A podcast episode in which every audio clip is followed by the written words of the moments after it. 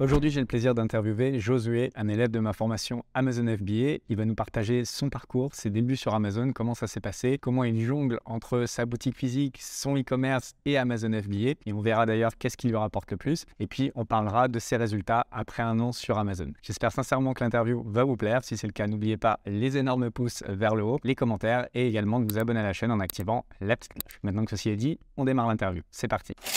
Salut Josué, merci d'avoir accepté l'interview. Est-ce que tu peux commencer par te présenter, nous dire quel âge tu as, où tu vis et qu'est-ce que tu fais dans la vie? Salut Julien, merci de m'avoir invité pour l'interview. C'est Josué, j'ai 5 enfants, j'habite en Belgique. Je suis propriétaire d'une boutique physique que j'ai depuis 4 ans et j'ai lancé une boutique euh, internet il y a 2 ans maintenant et sur Amazon j'ai commencé il y a un an maintenant. Ok, donc ça va être super intéressant, comme ça on va pouvoir comparer un peu les trois euh, business models, que ce soit le physique, euh, l'e-commerce avec ton propre site et Amazon, la marketplace. Donc est-ce que tu peux nous parler un petit peu de comment tu es arrivé à Amazon justement, puisque c'est ce qui va intéresser les gens qui vont regarder cette interview? Ben, Sur Amazon j'y suis arrivé simplement parce qu'on entendait toujours parler d'Amazon et que ça paraissait énorme comme potentiel, mais j'y croyais qu'à moitié. Et du coup, pour éviter de devoir investir euh, beaucoup d'argent, j'ai simplement scanné les articles que je vendais sous ma boutique en ligne pour les proposer sur Amazon. Ça me permettait de faire un test sans devoir euh, investir beaucoup d'argent. Et donc j'ai fait ça et j'ai remarqué directement qu'il y avait beaucoup de ventes sans euh, beaucoup d'efforts en fait. Contrairement à la boutique en ligne qui demande beaucoup de frais publicitaires, de frais de maintenance et d'envoi de produits aussi si on passe après sur Amazon en FBA. Et j'avais pas tous ces inconvénients via Amazon.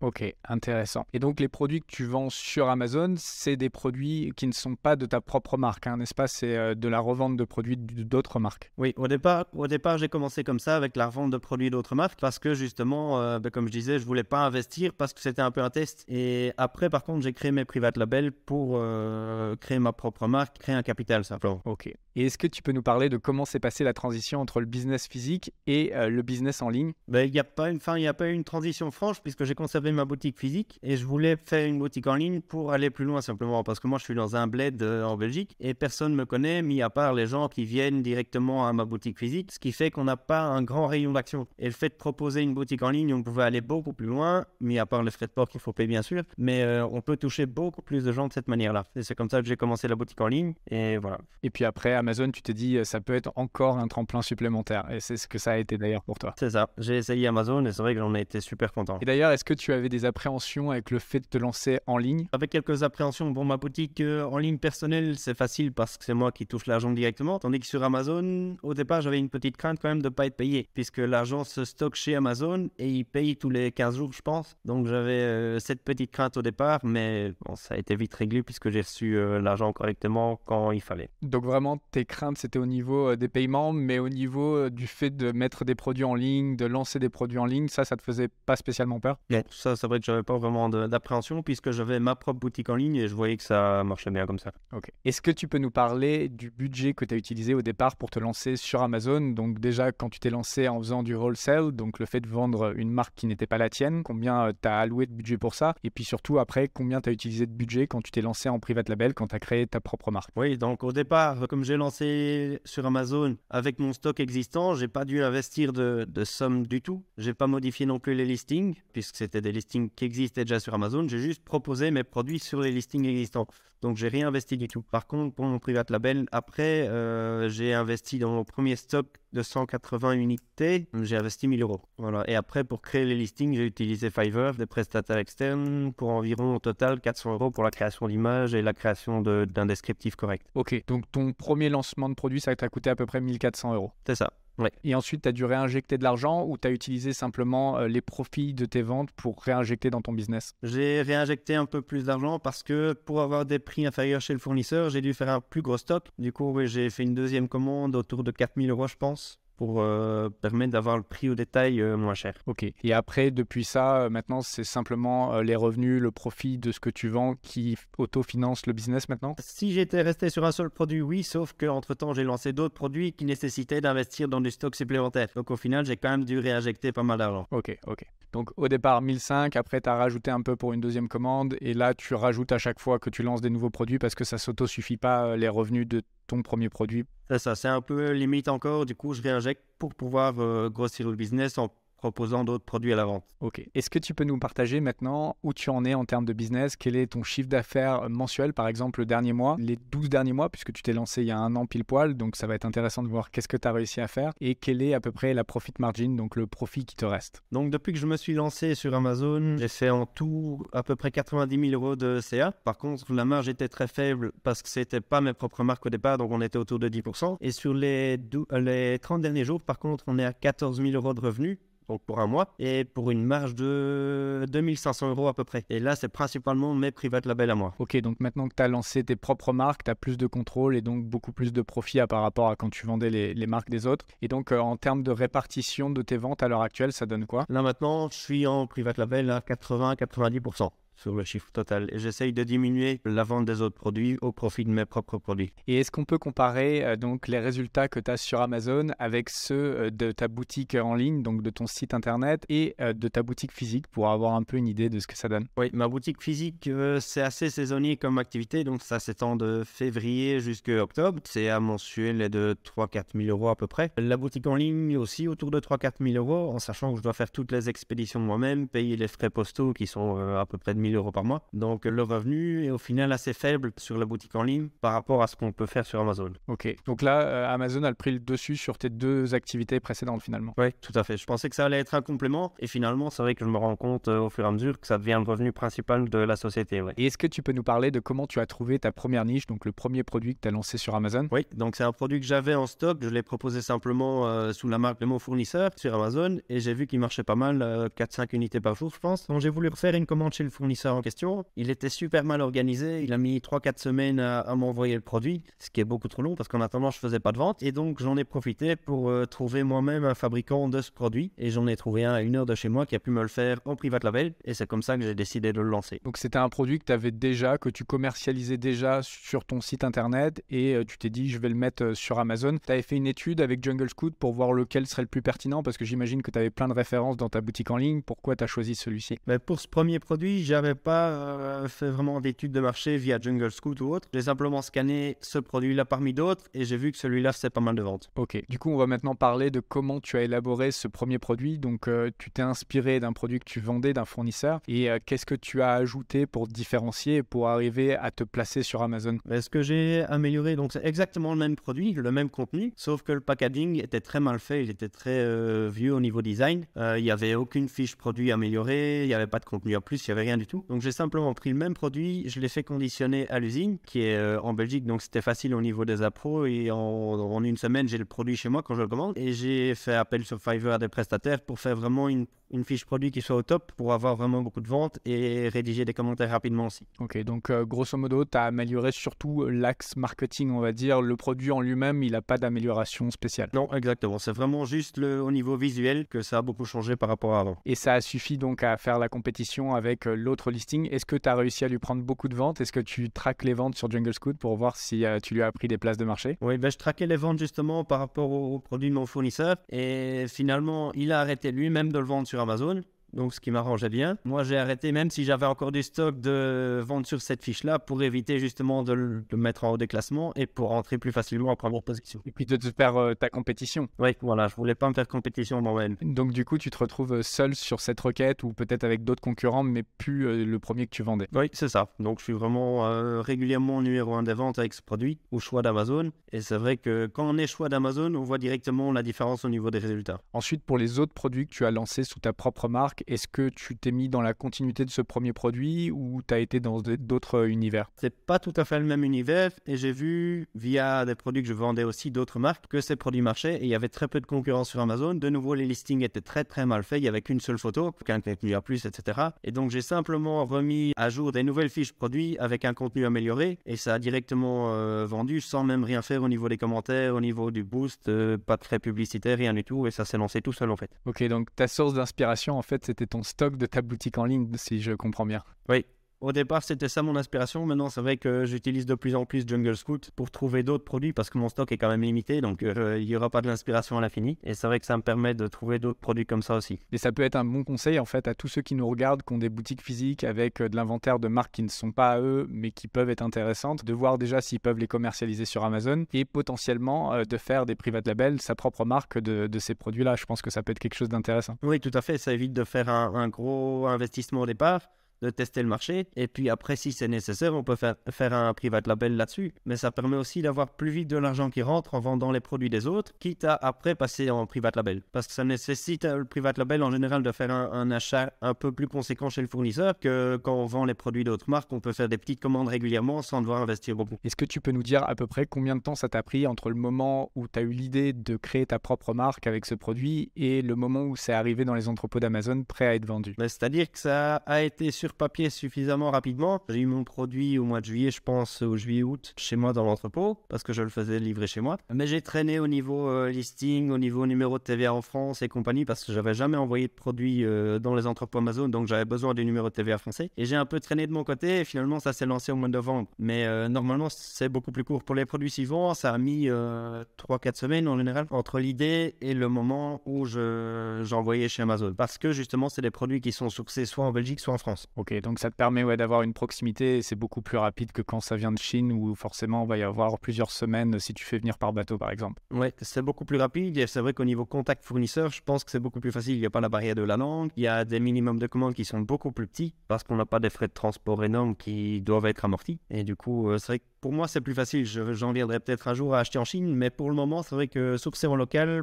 je trouve ça vraiment pratique. Y a-t-il quelque chose que tu as mis en place sur Amazon qui a permis de booster tes ventes? Oui, c'est clairement le passage en FBA parce que au départ, donc j'envoyais tous les produits moi-même chez les clients et comme je suis en Belgique, j'ai des frais de port internationaux qui sont très élevés et le fait d'envoyer par carton complet le même produit chez Amazon, j'avais la même marge au final parce que c'est eux qui envoyaient avec des frais de port réduits et j'avais pas tout ce qui est manutention, frais de carton euh, et tout ça. Ok, donc en fait, maintenant tu envoies ton stock directement dans les entrepôts d'Amazon France, c'est ça? Oui, pour la majorité des produits, je fais ça. Oui. Tous mes private labels sont chez Amazon directement. donc tu as eu un gain en termes euh, de temps, le temps que ça te prend toi, en termes de coûts, et également j'imagine que ça t'a fait un boost en termes de vente, puisque quand un produit est en FBA, il est mis plus en avant par Amazon que quand c'est du FBM. Oui, c'est vrai qu'il est beaucoup plus mis en avant. D'ailleurs, je le vois parce que j'ai créé un, second listing pour la plupart de mes produits pour les fois où ils sont en rupture de stock, pour rester dans les classements. Donc je l'envoie moi-même parce que j'ai toujours un petit peu de stock chez moi, mais je fais beaucoup moins de ventes quand euh, j'envoie moi-même plutôt que quand c'est Amazon qui envoie. Donc euh, j'espère être en rupture de stock le moins longtemps possible en général.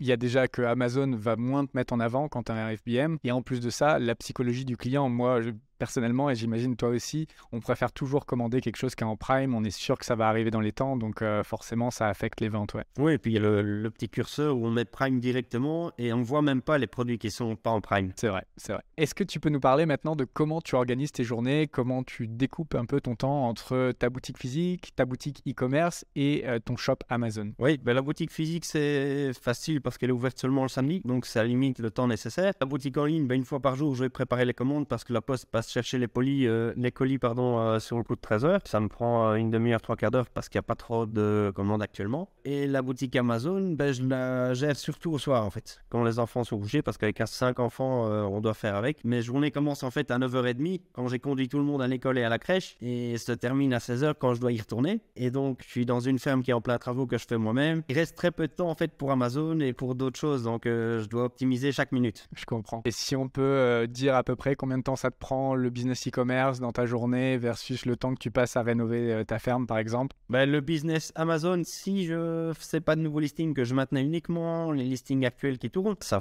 prend vraiment pas beaucoup de temps. Hein. Euh, je sais pas. 2-3 euh, heures par mois maximum. C'est vraiment le temps de, préparer les, colis vers Amazon, de passer 2-3 commandes fournisseurs et non, c'est vraiment très peu. Ça te permet d'avoir le temps justement de faire euh, ton projet, ton chantier, là, de, rénover ta ferme euh, par toi-même. Oui, c'est ça. Et par contre, au soir, euh, quand les enfants sont couchés, j'en profite pour passer de deux heures ou trois heures à chercher de nouveaux produits, à améliorer les existants et voilà, essayer de faire grossir le business quand même. Quels sont tes objectifs en termes de business à horizon un an et peut-être aussi à un horizon plus loin de cinq ans par exemple? Comment tu vois ton business parfait et quelles sont les choses que tu vas mettre en place pour arriver à ce niveau? Ok, ben pour 2023, j'aimerais atteindre 180 000 de CA. Je pense que c'est atteignable. Et pour 2024, j'aimerais atteindre les 300. Pour après, j'ai pas encore regardé. Ça dépend un peu du nombre de produits que je peux trouver à proposer à la vente. Mais bon, je pense que c'est facilement augmentable. Et les leviers que tu vas utiliser pour atteindre cet objectif, ça va être plus de produits ou plus de nouveaux marchés? Les deux. Enfin, je vais commencer par proposer mes produits existants sur d'autres marchés, par exemple le marché allemand, qui est un très gros marché. Aussi trouver d'autres produits via Jungle Scout. Et autre chose en parallèle d'Amazon, c'est proposer les mêmes produits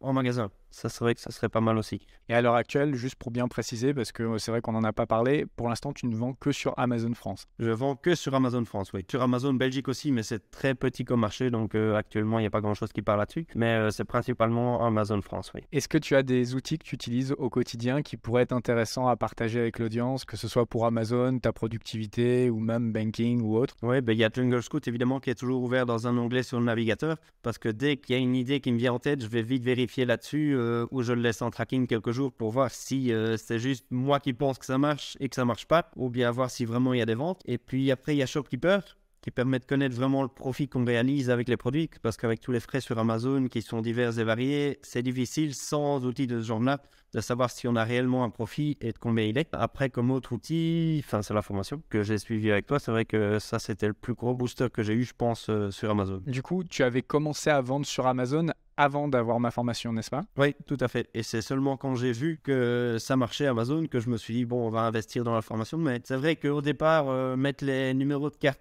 bancaire pour acheter une formation qui est quand même euh, relativement élevée, c'est un budget de départ qu'il faut mettre. J'ai eu un peu peur et j'ai eu peur que ce soit une arnaque aussi, la formation. Finalement, je l'ai pris et j'ai aucun regret. Est-ce que tu peux nous dire un petit peu ce que ça t'a apporté, ce que ça a pu débloquer en fait de prendre cette formation? C'était au niveau euh, création de listing, comment faire euh, pour mettre en vente un produit et qui se retrouve en haut des pages de résultats parce que j'avais essayé de lancer des produits avant la formation et je les ai lancés et puis c'est rien passé parce qu'ils étaient en dernière page et personne ne le voyait. Et c'est vrai que le fait que ce soit en haut des résultats, si c'est un bon produit, bah, c'est d'office qu'on doit réussir. S'il y a de la demande, que c'est un bon produit, il n'y a pas de raison que ça ne marche pas en fait. Mais il faut connaître les trucs pour y arriver. Donc ce que ça t'a le plus apporté, c'est au niveau de l'optimisation et du ranking des produits sur Amazon, c'est ça? Oui, c'est ça. Et aussi pour connaître Fiverr que je connaissais absolument pas, pour avoir des prestataires externes euh, qui peuvent faire le boulot avec nous. Quoi. Et j'imagine aussi peut-être euh, au niveau de la recherche de produits pour tes prochains produits, non? Pour les confirmations de niche, etc. Oui, oui, oui aussi. Ça serait que ça a pas mal aidé de ce point de vue-là. Si demain tu devais recommencer toute ton aventure entrepreneuriale, est-ce qu'il y a des choses que tu ferais différemment ou des conseils que tu te donnerais à toi-même? Oui, je lancerais de toute façon le magasin physique parce que c'est vrai que j'aime bien le contact avec la clientèle, le contact physique. Mais euh, par rapport à Amazon, la boutique en ligne, la boutique en ligne, je pense que je la lancerai peut-être même pas parce qu'elle m'a demandé un budget de départ de 12 000 euros, je pense, pour la création